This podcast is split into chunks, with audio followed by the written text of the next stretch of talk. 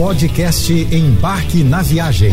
Fique agora com as melhores dicas, destinos e roteiros para sua diversão fora de casa com Naira Amorelli.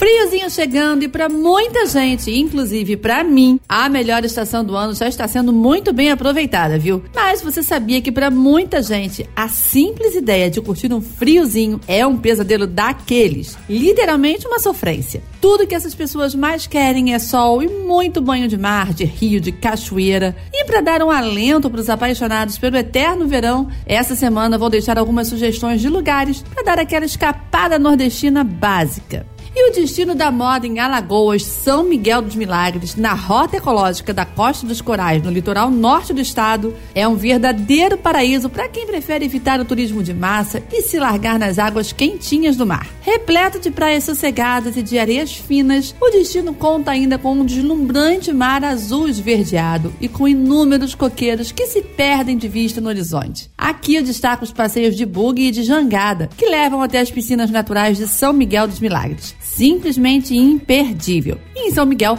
você também vai encontrar uma grande variedade de bons bares e restaurantes. Se você olhar para uma foto do destino paraibano de hoje, vai até pensar que é o Caribe, mas na verdade a Costa do Conde, no litoral sul da Paraíba, é uma joia brasileira. A região é conhecida por abrigar praias de águas cristalinas, sendo o lugar certo para quem quer curtir um cenário paradisíaco sem precisar gastar pequenas fortunas. E com uma paisagem de tirar o fôlego, a praia de Coqueirinho é a mais famosa da cidade. Cercada por coqueiros e falésias, é dona de águas claras perfeitas para o mergulho e ondas perfeitas para a prática de surf. Para conhecer melhor essa maravilha da natureza, os passeios de quadriciclo e buggy são as melhores opções. Um dos pontos turísticos mais visitados da região é o Mirante Dedo de Deus, um ótimo lugar para tirar fotos e apreciar toda a vista da praia. Agora, se você é praticante do naturismo, o seu lugar é a Praia de Tambaba, que foi a primeira praia naturista do Nordeste. Mas quem não é adepto da prática não precisa se preocupar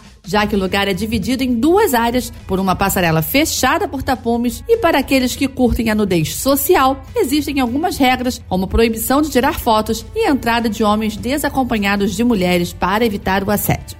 Se você está procurando um lugar para descansar, então Tamandaré pode ser o seu destino. A cidade pernambucana tem lindas piscinas naturais e cinco praias, a mais famosa delas, a Praia dos Carneiros, aquela que tem uma famosa igrejinha mega instagramável em frente. Mas você deve incluir em seu roteiro uma visita ao Forte Inácio de Loyola, o Forte de Tamandaré, como também é conhecido, que data do século 17. Lá você vai encontrar uma estrutura muito bacana que conta um pouco da história do Brasil. A Praia dos Carneiros é um dos pontos turísticos mais legais de Pernambuco. Ela fica localizada a poucos quilômetros de Porto de Galinhas, tem mar calminho de águas cristalinas. Além disso, ainda tem uma barreira de corais que formam piscinas naturais com vários peixinhos. Uma dica é fazer o passeio de catamarã que passa por três trechos da praia: um banco de areia extenso, uma área para tomar banho de argila e a Capela de São Benedito, construída no final do século XVIII.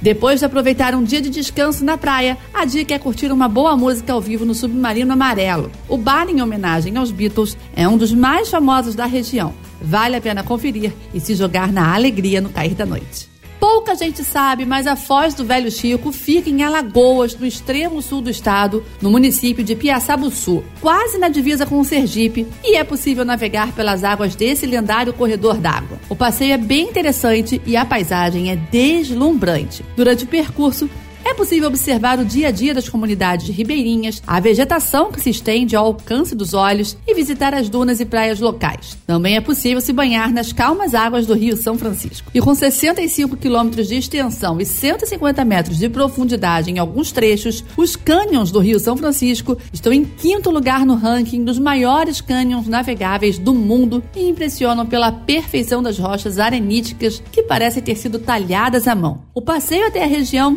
normalmente Inclui uma visita ao centro histórico da cidade de Piranhas, localizado nas margens alagoanas de São Francisco. A cidade é a única do semiárido nordestino, tombado pelo Instituto do Patrimônio Histórico e Artístico Nacional.